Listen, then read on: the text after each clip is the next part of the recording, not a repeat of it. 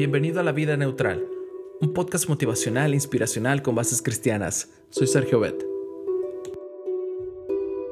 El día de hoy hablaremos sobre lo que es una estalactita y un carámbano. La estalactita es un pedazo de roca con forma de cono y con la punta hacia abajo que se forma en los techos de las cavernas. Su nombre viene de una palabra griega que significa gota, porque su formación es el resultado de miles de gotas de agua mineralizada que cuando caen dejan detrás una sustancia de carbonato de calcio llamada calcita.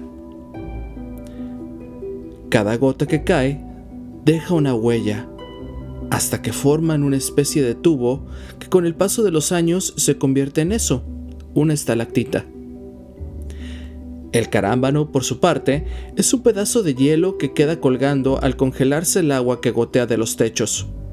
Su proceso de formación es similar al de la estalactita, solo que el agua que cae no tiene carbonato de calcio. ¿Y qué tienen en común el carámbano y la estalactita? Su formación comienza con una simple gotita de agua que a su paso deja una marca, seguida de otra gota y de otra y de otra y de otra durante días, meses y a veces años. Una sola gota de agua no es suficiente para formarlos, pero cada gotita aporta su pequeña cuota a la obra de construcción. ¿Y entonces no es así como se forma el carácter?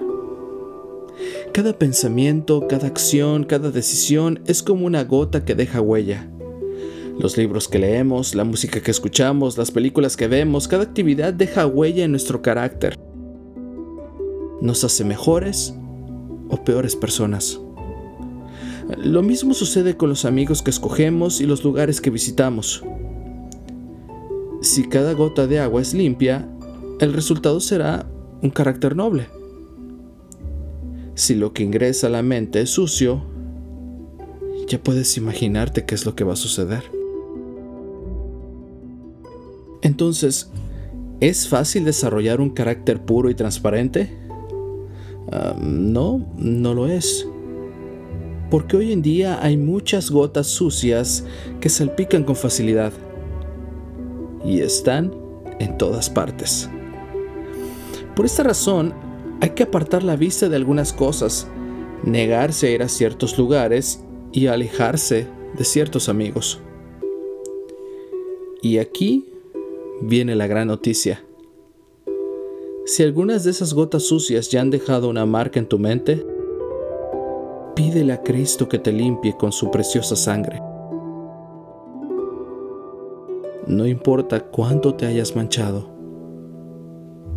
en Cristo hay poder para limpiarte. Instruyeme, Señor, en tu camino para conducirme con fidelidad. Salmo 86:11 si te gustó este podcast, te invito a compartirlo con tus amigos y hagamos que este proyecto crezca. No olvides que estamos en iTunes y Spotify y ahora también en TuneIn Radio. Cristo viene pronto. Dirige tu meta hacia la eternidad.